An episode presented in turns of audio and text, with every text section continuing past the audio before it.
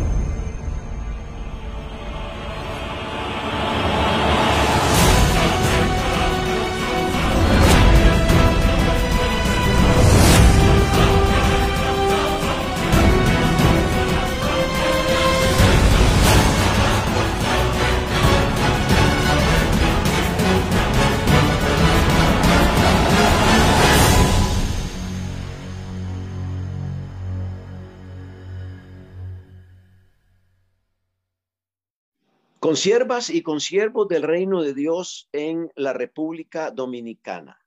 Qué privilegio para mí, hermanos, eh, compartir con ustedes eh, la pasión, la visión, lo que Dios nos ha dado, lo que somos en medio de un mundo tan complejo como el que estamos viviendo, eh, un mundo muy, muy difícil, pero somos vasos de gloria, es decir, instrumentos en las manos de Dios. Y Dios ha llamado a cada uno de ustedes a transformar la vida personal, primero nosotros, ustedes y yo, pero luego también transformar la vida de otros y la vida de una nación entera como lo es la República Dominicana. Así que les saludo, les animo y les exhorto en el nombre del Señor que podamos gozarnos en su presencia y qué gozo para mí estar compartiendo esta palabra. Este, un abrazo a usted y a cada uno de ustedes eh, de, la ciudad de Guatemala, aquí en Centroamérica, donde el Señor me da el privilegio de estar y compartir la palabra y la oración en estos momentos. Entonces, lo que queremos eh, enfocarnos en esta noche, en esta hora, en este momento, es la importancia de entender que Dios está buscando hombres y mujeres apasionados, comprometidos con la pasión, ¿Cuál pasión? La pasión por Dios, primero, la pasión por su reino, la pasión por su gloria, la, pasión por porque el, evangelio sea predicado hasta lo último de la tierra.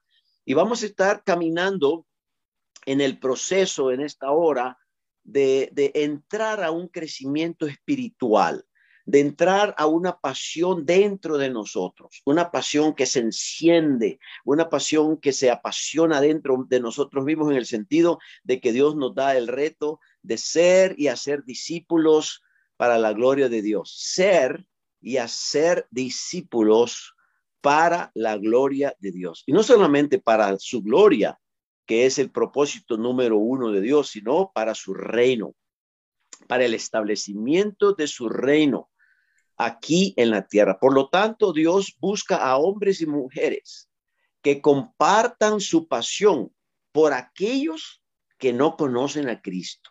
Porque Jesús vino a buscar y a salvar. ¿Cuál era la visión y la misión de nuestro Señor Jesucristo y Salvador?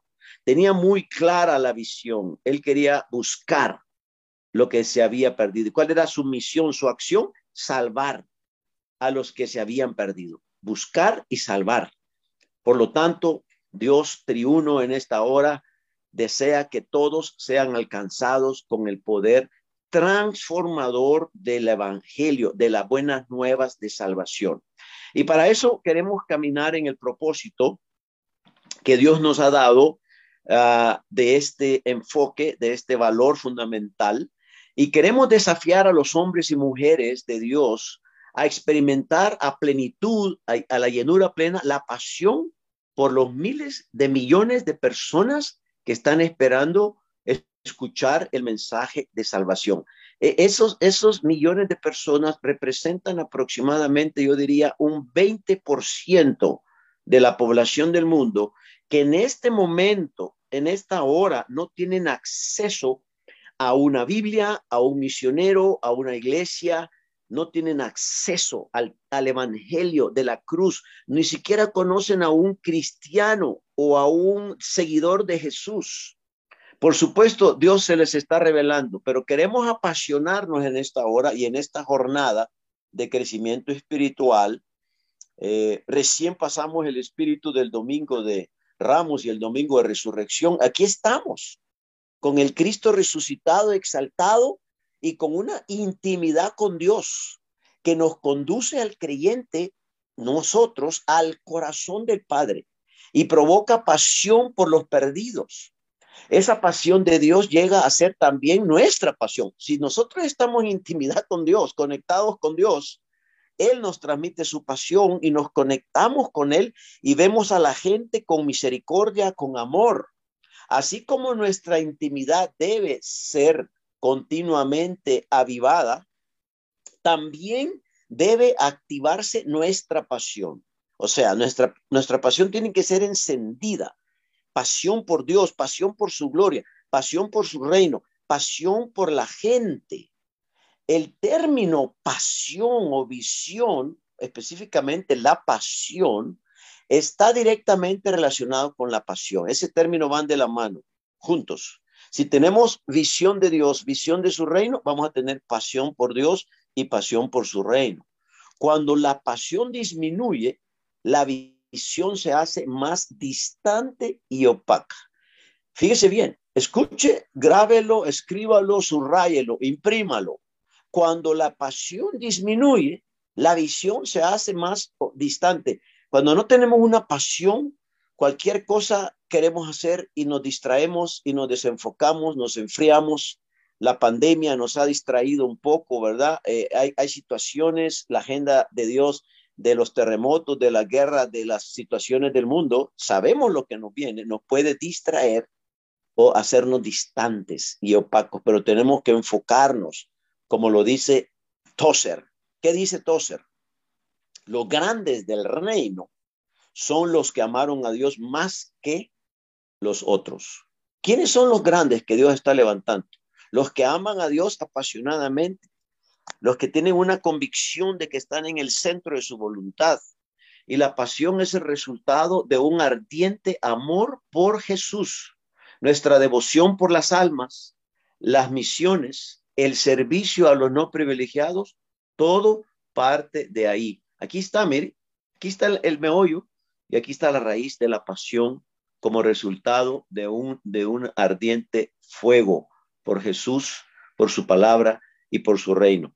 Por lo tanto, vamos a definir la pasión como una fuerza que arde dentro de nosotros, un impulso que nos domina, que nos controla, es un poder que, que nos mueve más allá de la actividad humana. Es decir, estamos en un ambiente sobrenatural, no es natural, esto es el Espíritu Santo moviéndose, hablándonos, guiándonos, eh, y, y, no es algo ordinario, es extraordinario, sobrenatural. No le deja hasta que los objetivos de Dios sean alcanzados. Pasión es el fuego y la urgencia que la visión necesita para mantenerse viva. Si queremos mantener una, una, una pasión viva y activa, tenemos que desarrollar impulsar esa visión, pero con un fuego del Señor y con una urgencia.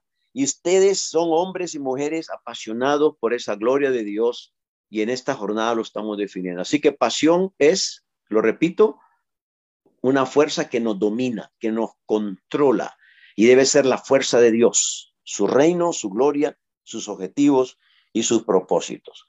Por lo tanto, tenemos que entender el fundamento bíblico de la pasión. Y la pasión viene de la palabra pasere en latín, que quiere decir sufrir por.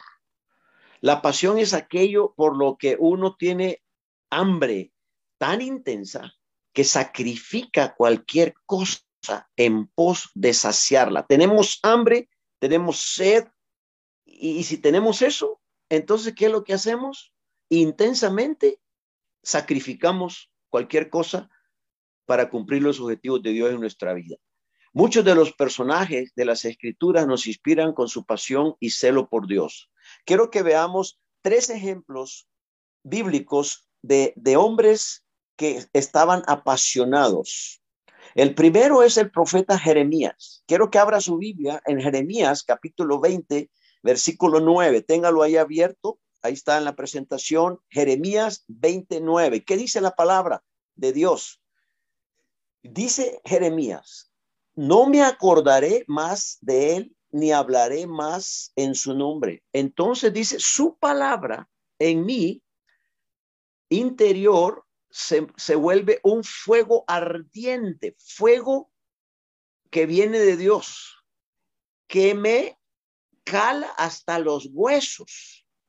He hecho todo lo posible por contenerla, pero yo no puedo más.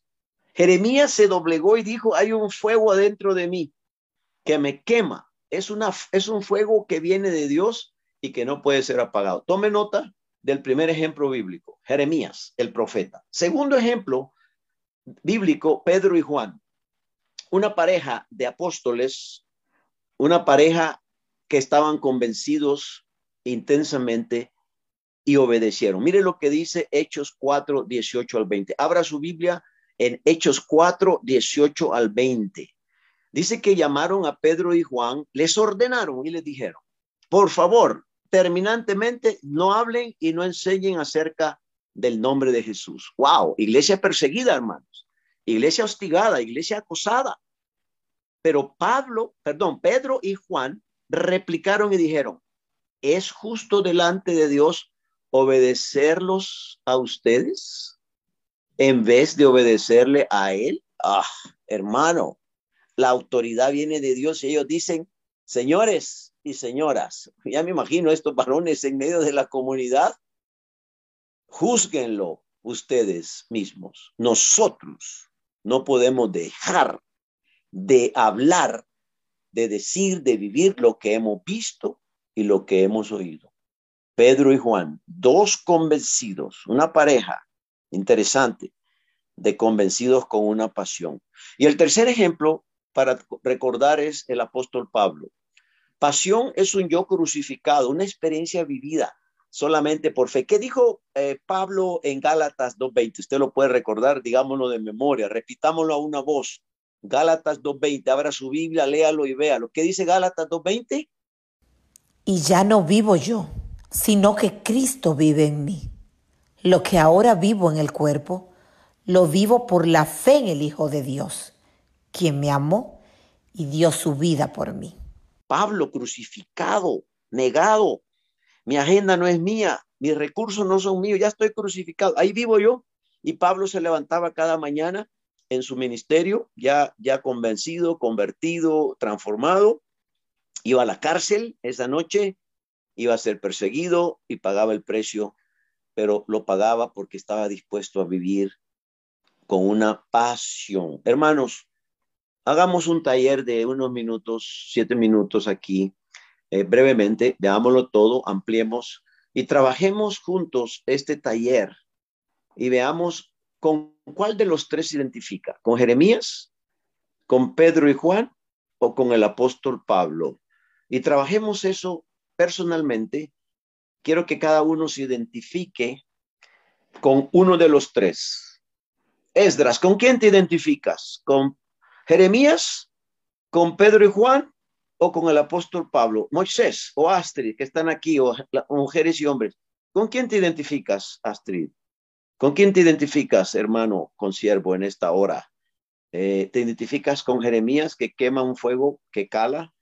con Pedro y Juan, que estaban convencidos a ser perseguidos, o con Pablo, que dice, ya no vivo yo, ahora es Él. Aquí estoy crucificado, quieto en su presencia. Señor, ¿qué quieres que yo haga? Hagámoslo eso, respondamos a la pregunta en el taller, en la dinámica, y contestemos la pregunta. ¿Cuántos? Levante la mano, escriba en el chat, escríbame en su correo electrónico en la red social o identifíquese con nosotros con las preguntas eh, en las redes ¿Con cuáles identifican? ¿Cuántos Jeremías tenemos? Levante la mano, identifíquese. Jeremías, vamos a ver, ¿cuántos Jeremías? ¿Cuántos Pedro y Juan tenemos que dicen, yo me identifico, hermano Moisés, con Pedro y Juan como pareja? Y otros van a decir, yo voy con Pablo, crucificado, ahí estoy en la cruz de Cristo. Que Dios nos ayude a apasionarnos bíblicamente con estos personajes y en todo el consejo de Dios vamos a ver la pasión de Dios por su reino, por su gloria y la pasión en hombres y mujeres apasionadas, mujeres bíblicamente hablando.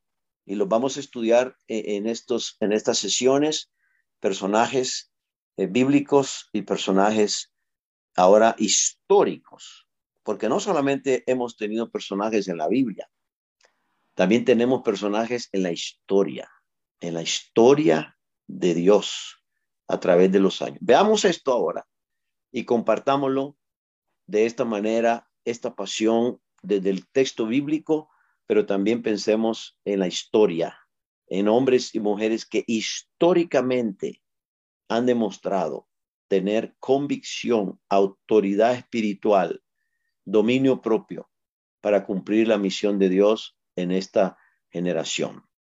Entonces, lo que tenemos que hacer es identificarnos con estos personajes, pero también identificarnos con estos ejemplos. Veamos más ejemplos de lo que es la pasión por Dios, lo que significa ser un hombre o una mujer apasionados y ser un hombre de entrega. Yo tuve el privilegio de aceptar a Cristo cuando tenía ocho años de edad, comencé en mi niñez, en mi juventud, Comencé apasionado y sigo apasionado por la evangelización de mi país, de mi patria, eh, de mi tierra, mi gente, que, que han dicho la cristianización de nuestro país. Vamos a evangelizar nuestro país, pero también vamos a evangelizar el mundo, las naciones, los pueblos y las etnias y las esferas y las personas que no tienen acceso hoy al Evangelio, no tienen un Nuevo Testamento, no tienen una Biblia en su idioma, no tienen un programa de radio aún que les alcance todavía y necesitamos cruzar varias fronteras y esta, de estas fronteras quiero hablarles eh, también fronteras lingüísticas, fronteras políticas, sociales, culturales que hay que cruzar, hay que vencer para llevar el Evangelio comenzando en nuestra Jerusalén, nuestra Judea, nuestra Samaria y hasta lo último de la tierra.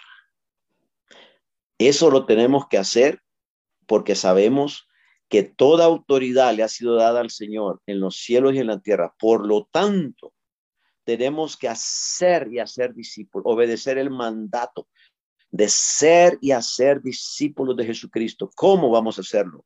Yendo, bautizándolos en el nombre del Padre, del Hijo del Espíritu Santo y enseñándoles que obedezcan, que guarden los mandatos de santidad, de obediencia radical del Señor Jesús en su palabra y los mandatos de la ética del reino de Dios que tenemos que cumplir en este momento. Por lo tanto, tenemos una deuda y por lo tanto tenemos un desafío.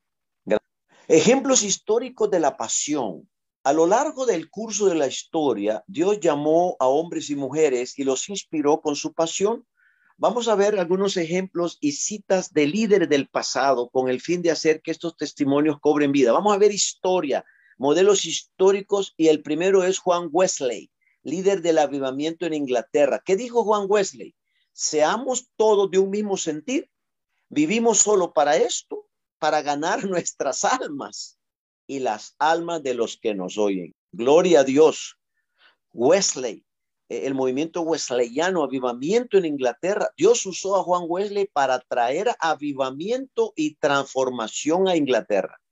Tenemos que hacer una contextualización. Tener avivamiento y transformación a la República Dominicana, a las naciones. 60 millones de personas en todo el mundo deben su herencia espiritual a ese movimiento, el movimiento wesleyano, gran avivamiento de los hermanos Wesley. Juan Knox, líder del avivamiento en Escocia. Juan Knox, una noche la esposa le rogó que durmiera un poco Y él respondió, ¿Cómo puedo dormir cuando mi tierra no es salva? ¿Qué dice? Solía orar toda la noche en tonos de agonía. Clamaba Juan Knox, John Knox. Señor, dame esta comunidad o me muero. Y Dios sacudió a Escocia. ¿Saben? Dios le dio a Escocia. Jorge Whitefield, eh, evangelista inglés del siglo XVIII, ¿qué, ¿qué, dijo él? Oh Señor, dame almas o toma la mía, llévame. O, o dame gente que se convierta, gente que sea impactada, transformada. Se cuenta que su rostro brillaba como el de Moisés cuando clamó esa oración. En su biografía de Jorge Whitefield está registrado este momento histórico acerca del el clamor de él en la oración. William Booth, ¿quién fue William Booth? Fundador del Ejército de Salvación. El Ejército de Salvación al rey de Inglaterra le interesó porque regía la vida de este hombre. Y este hombre sin titubeo decía y expresaba, fundador del Ejército de Salvación, Señor, la pasión de algunos hombres es por el oro, la pasión de otros es por la fama, pero mi pasión cuál es? Por las almas, por la gente. Ah, hermanos, compañeros, hoy en día el ejército de salvación lo vemos en nuestros semáforos de América Latina, en muchas calles, e, esta gente eh, moviéndose en, comunidades de pobres y necesitados, eh, es una de las mayores agencias de ayuda humanitaria en todo el mundo, de las mayores. Así que a medida que nosotros crecemos más en nuestra relación, nuestra intimidad con Dios, vamos a experimentar personalmente una pasión que va en ascenso. Tenemos que sentir más pasión por los musulmanes, por los hindúes, por los budistas, por los católicos romanos, por los niños de la calle, por los huérfanos, por las viudas, por las mujeres y hombres que no tienen el reino. Y Lucas 19:10 lo proclama. Recuerda Lucas 19:10, léalo, subrayelo. ¿Qué dice? Él vino a buscar y a salvar lo que se había perdido. Su agenda, su enfoque era buscar y, y preguntarse, ¿dónde están los que no conocen el reino, los que no conocen a Dios íntimamente? Dios desea que todo el mundo pueda ser alcanzado con el poder transformador del Evangelio. Así como Jesús buscó a los perdidos, cuando estuvo sobre la tierra, de ese mismo modo continúa buscándolos hoy. Hoy Él está buscando mensajeros y embajadores de su reino que lleven esta pasión de Jesús allá. Y esta debe ser nuestra pasión. Él se refirió a los que viven según una relación con Dios como la cosecha. La mies es mucha y los obreros poco. ¿Cuál es la mies? La cosecha. ¿Cuál es la cosecha? Jesús habló con respecto a la cosecha muchas veces en la palabra. Él lo dijo. Vean los campos que están listos para la siega. La cosecha está lista.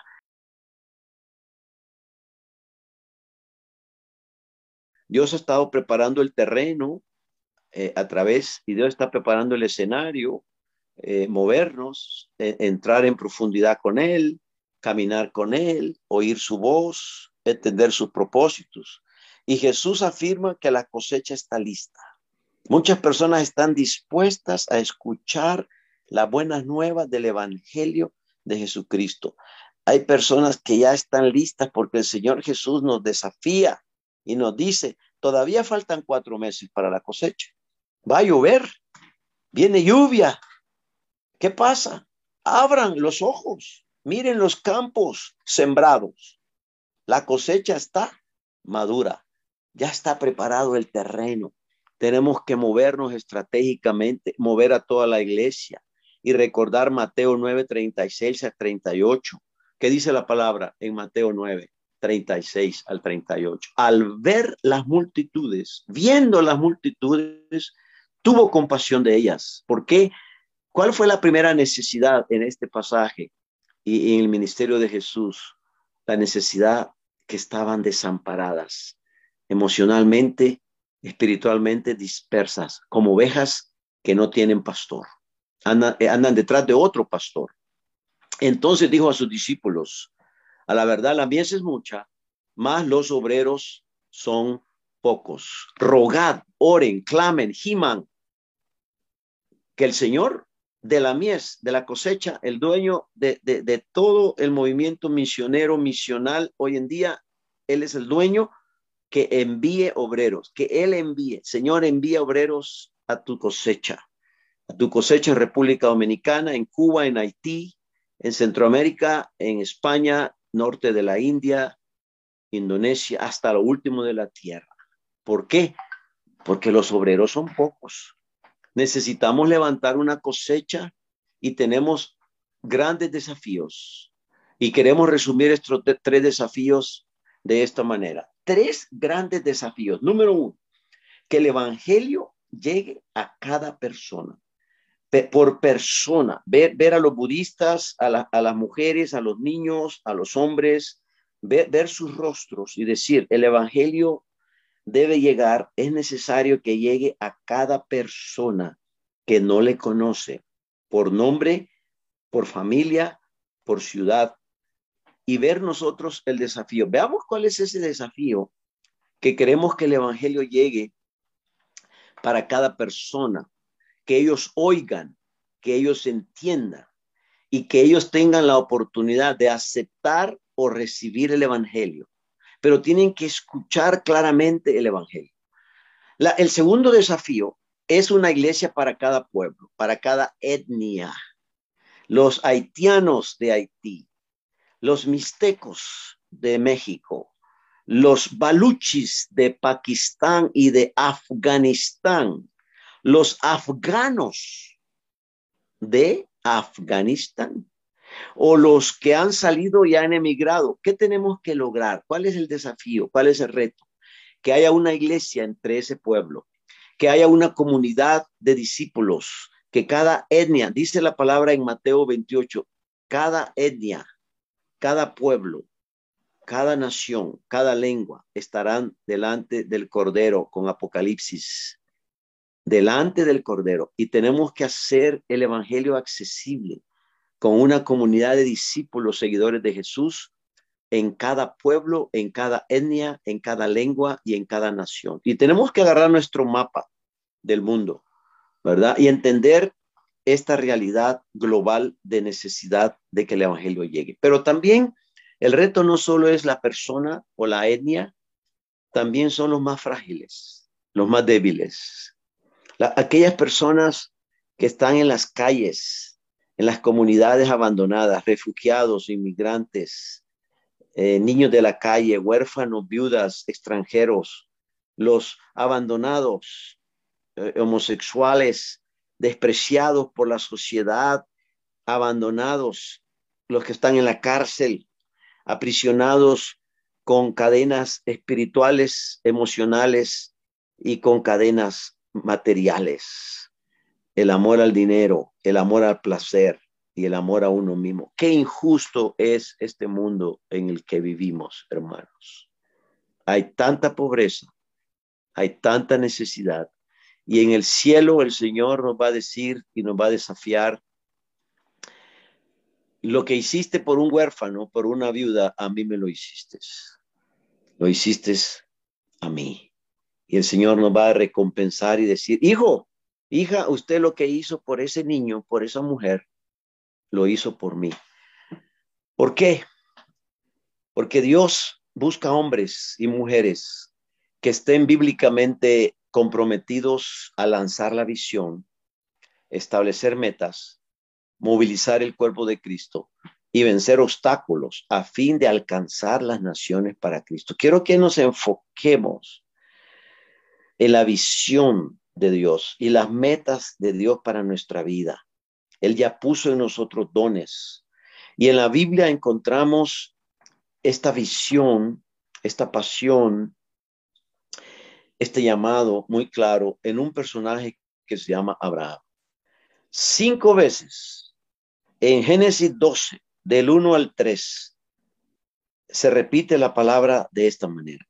Haré una nación grande y te bendeciré y será bendición. Dos, y bendeciré a los que te bendigan y serán benditas y te bendeciré a todas las familias de la tierra.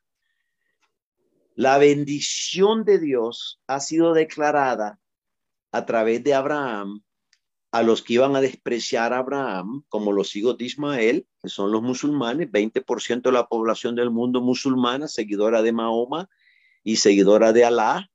Ahora mismo están haciendo el ayuno del Ramadán, los hijos de Ismael, pero aquí están los hijos de Abraham. Y no despreció a la esclava, Jehová la ama y la restaura, y hay hogar para ellos. Y aquí vemos a Abraham siendo de bendición porque obedeció. Vete de tu tierra, deja tu parentela y haré de ti una nación grande y te bendeciré y serás bendición. Y te bendeciré y serás bendición a todo aquel que te bendiga.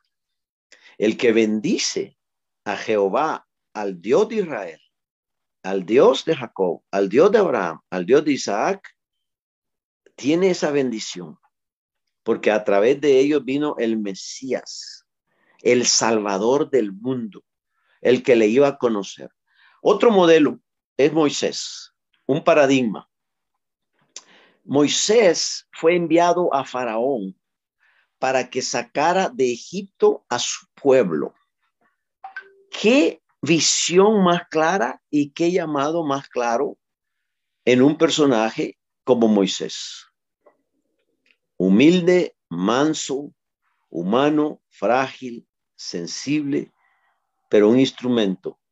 Y él dijo, ¿qué tienes en tu mano, Moisés? Quita tu calzado, estás en un lugar santo, estás en un tiempo santo, es un tiempo único, kairos de Dios, oportunidad de Dios la que tenemos delante de nosotros para conectarnos con su plan, con su ministerio, con su llamado, como lo hizo Moisés. Dios nos envía, Dios es un Dios que envía. Él envía a siervos como Moisés, Él envía a siervos, a siervas, instrumentos en sus manos como cada uno de nosotros. Estamos siendo enviados donde Él quiere, como Él quiere y cuando Él quiere. Dios está haciendo la obra. Hay jóvenes pequeños de 17 años como David, pequeños en estatura, aparentemente pequeños en edad, pero Jehová escoge a David, lo unge, joven, y ¿qué le dice? Yo te he designado para que seas príncipe sobre tu pueblo. Y Jehová nos ha, ha escogido a la fuerza juvenil, a hombres y mujeres empoderados por él, para ser como David con el espíritu de David. David fue empoderado por Jehová para ser un líder apasionado, con visión, con pasión, para empoderar a otros, porque Jehová lo escogió. Y él le dijo a, a, a, Goliat, su enemigo, toda la tierra sabrá que hay Dios aquí en Israel y te, y te cortaré la cabeza y te venceré porque Jehová está conmigo. Gloria a Dios que el Espíritu de Jehová está con David. El Espíritu de Jehová está con Esther, mujer escogida, instrumento, estrella, Esther, estrella del pueblo de Israel. ¿Qué hace, qué hace Esther? Se fue ante el rey a interceder por su pueblo y salvó a su pueblo con un ayuno, con una súplica, con un desafío y Esther fue un instrumento de una mujer usada por Dios para salvar y para buscar lo que se había perdido en ese momento en la vida del pueblo de Israel. Mujeres empoderadas por el Espíritu Santo. Ahora, pensemos eh, eh, eh, en los líderes que Dios está usando y cómo Dios levanta líderes que reflejan el carácter de Dios. Y veamos el ejemplo de un líder espiritual, un líder servidor y un líder que transforma. ¿Cuáles son las características de un líder que Dios quiere usar en el siglo XXI aquí en República Dominicana, aquí en América Latina y en el mundo entero? Estas son las características de un líder que tiene autoridad de Dios, que tiene el designio de Dios que refleja el carácter de Dios, que usa los dones dados por Dios y que Dios lo asigna, Dios lo llama, tiene un llamado claro, tiene una capacitación adecuada de acuerdo a ese llamado. Dios lo ha llamado para empoderar a otros. Es un líder y vean las características, léanlas, estudienlas, observenlas, pregunten en el momento adecuado estas cuatro características de un líder apasionado. Número uno, se origina en Dios. Viendo Jehová que él iba a ver lo que llamó Dios de en medio, lo llamó y le dijo, Moisés, Moisés.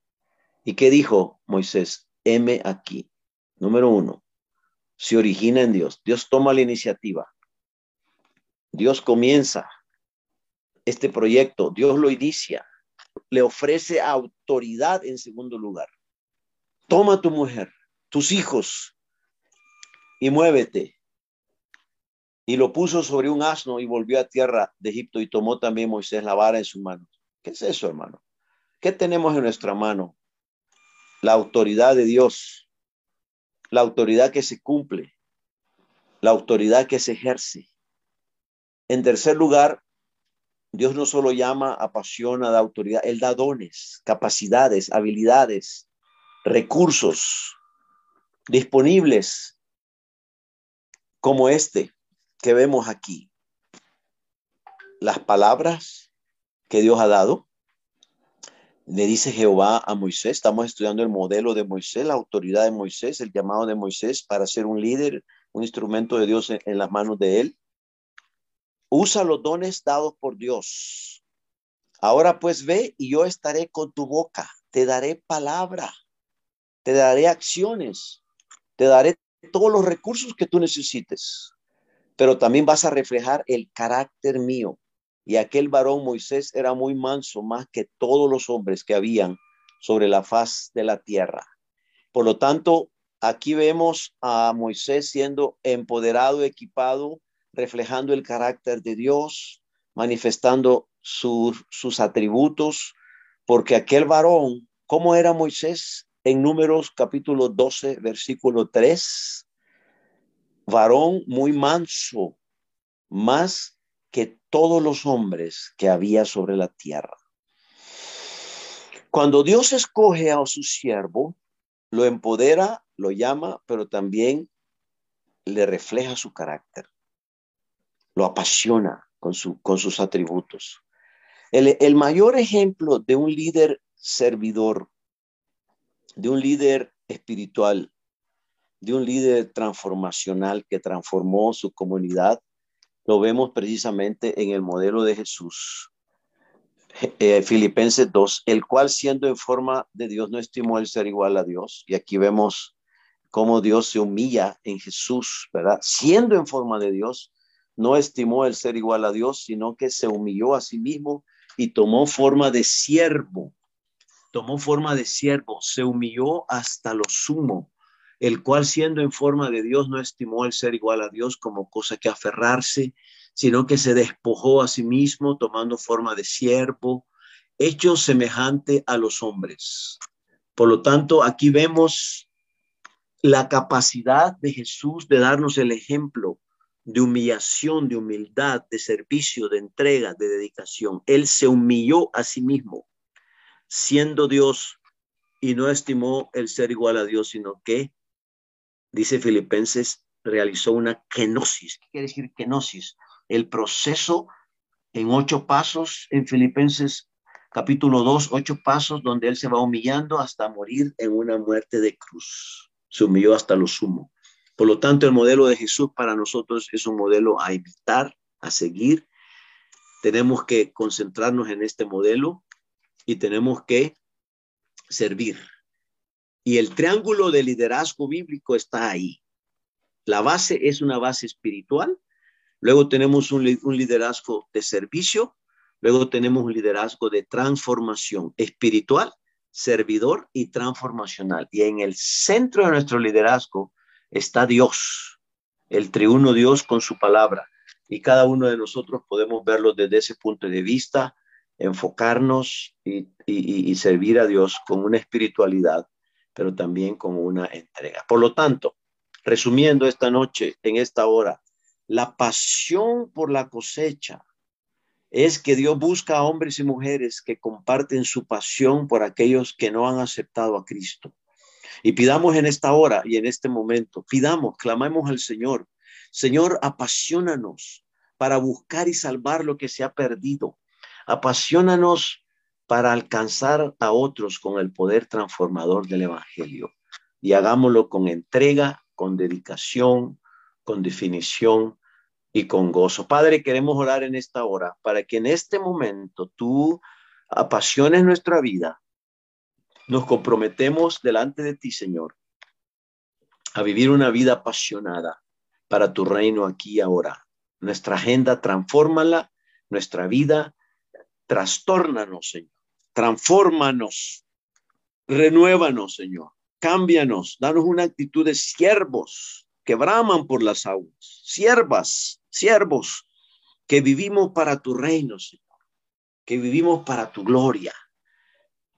Padre amoroso, Jesucristo, Espíritu Santo, nos acompañas y estás con nosotros todos los días hasta el fin del mundo. Oramos en el nombre del Padre, en el nombre del Hijo y en el nombre del Espíritu Santo. Amén y amén.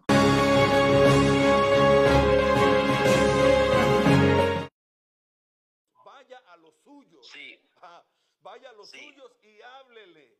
Y compártale Sí. de, lo que, de lo que ha recibido. Vaya a los suyos, devuélvase a los suyos. Gloria a Dios. Que Así podamos es. devolvernos a lo nuestro, a nuestros seres queridos. Nos convirtamos Sí. en vasos de gloria, en canales de bendición y Amén. salvación para otros. Gloria a Dios. Aleluya. Aleluya. Aleluya. Gloria a Amén, Dios. aleluya. Nuestra, nuestra esfera de influencia son con am- parientes y vecinos. Esta es nuestra primera, primera esfera, nuestra Jerusalén. Ajá. Tenemos que acercarnos a nuestros amigos de confianza, parientes y vecinos para alcanzar nuestra Jerusalén, luego nuestra Judea, nuestra Samaria y hasta lo último de la tierra, de República Dominicana a todas las naciones. Aleluya. simultáneamente. Aleluya, apasionarnos por aleluya, Dios, aleluya. apasionarnos por la nación entera y de una sola vez simultáneamente ver la visión de Dios a todas las naciones como Dios la ve, ¿verdad? Porque este es un avivamiento del Espíritu Santo. Dios está derramando su nombre. Eh, musulmanes, por ejemplo, en el mundo, los menos alcanzados, no cristianos en el mundo, Dios les está dando visiones, sueños, se les aparece un hombre en la noche vestido de blanco y es Jesús que se les está Sí, apareciendo. Sí, sí. ¿verdad? Se les Amén. está apareciendo y. Dios está preparando la cosecha, el terreno. Gloria Tenemos que colaborar con Dios, unirnos a la agenda de Dios, subirnos a la ola de Dios, Amén. subirnos a la agenda de Dios con Él para cooperar con Él. Señor, ¿qué quieres que yo haga? Señor, ¿dónde quieres que yo vaya? ¿Dónde voy a invertir mis, mi talento, mi familia, mi negocio, mi empresa? ¿Dónde? Y el Señor va a decir, tira la red ahí, echa la red en el lugar adecuado final, antes que Cristo venga. Estamos a las puertas Sí, de un avivamiento como nunca antes en la historia. como Señor. nunca antes en la historia. Gloria a Dios. Tenemos los recursos, Aleluya. tenemos la iglesia, se está uniendo, se están venciendo barreras y el Espíritu Santo se está derramando de una manera sobrenatural. Gloria a Dios. Sí, Derrama Señor. en mi espíritu. Lo creemos. Lo creemos. Lo creemos, Pastor Moisés. Lo creemos. Se nos fue, se está reconectando. Y eso, eso que él dice. Sí. Sí, aquí estamos. Le Sí, escuchamos. nos está usando a todos, nos va a usar a todos, cada Para uno de su nosotros. gloria. Para su gloria. Para su gloria. Una activación. Para su gloria, así es, Una así es, activación de la activación, de derramamiento del Dios Espíritu Santo. en cada Amén. hombre, en cada mujer de esta congregación, de esta iglesia. Yo lo creo. Yo lo creo. Amén. Así yo es. lo creo. Amén. Así es. Aleluya. Así es. Aleluya. Lo creemos. Dice Habacuc 2.14. Abra su Biblia en Habacuc 2.14. El profeta Habacuc dice así. Pero toda la tierra será llena del conocimiento de la, gloria de. Jehová. Habacuc 2.14. De la gloria de Jehová como las aguas cubren el mar. Toda la tierra será llena. Dios lo está haciendo. Es su agenda. Es su reino. Es su gloria. Amén. Es su iglesia Amén. es su nombre. Él lo Amén. está haciendo famoso su nombre. nosotros tenemos que colaborar con él, cooperar con él Sí, y no, no ignorar, no ignorar que Satanás es un amigo astuto, está, está también está trabajando, Satanás está tirando sus dardos, está atacando, está, está atacando, pero las puertas del Hades no prevalecerán contra la iglesia Aleluya. y la iglesia ha sido Aleluya. llamada a cumplir la Aleluya. misión de Dios, la iglesia ha sido llamada a, a quitarle a Satanás, a arrancar del reino de las tinieblas a esta gente y a deshacer las obras del diablo. La iglesia, los discípulos de Cristo, Sí, Señor. estamos para deshacer las obras del diablo. Aleluya. Amén. Ese es el- y Dios está usando la iglesia. Y hermanos, qué gozo poder estar con ustedes en un mismo espíritu, unidos. El espíritu del Señor lo cumple. El mundo va a saber, porque nosotros los cristianos, los discípulos de Cristo, somos uno. El, impacto viene. Tenemos que estar expectantes, recoger la cosecha, ser discípulos, estudiar la palabra como nunca antes, memorizarla, meditarla y apropiarnos de sus promesas. Siete mil promesas en la Biblia. Siete mil promesas en la Biblia Aleluya. Que tenemos para contar Gloria con Dios, ellas gloria a constantemente en nuestra vida. Dios proveerá, Él está con nosotros. Aleluya. No ignoramos, a no ignoramos al enemigo, no ignoramos que Satanás es un enemigo astuto y, y- y ahí lo vemos, ahí lo confrontamos, sabemos, pero el, el Señor es mayor que Él, Él ha vencido. Eh, en el mundo tendremos aflicción, pero yo he vencido al mundo, dice el Señor. Amén. Aleluya. Amén. Amén. Pastor Así es, Moisés. aleluya. Pastor Moisés, Sí. muchísimas gracias.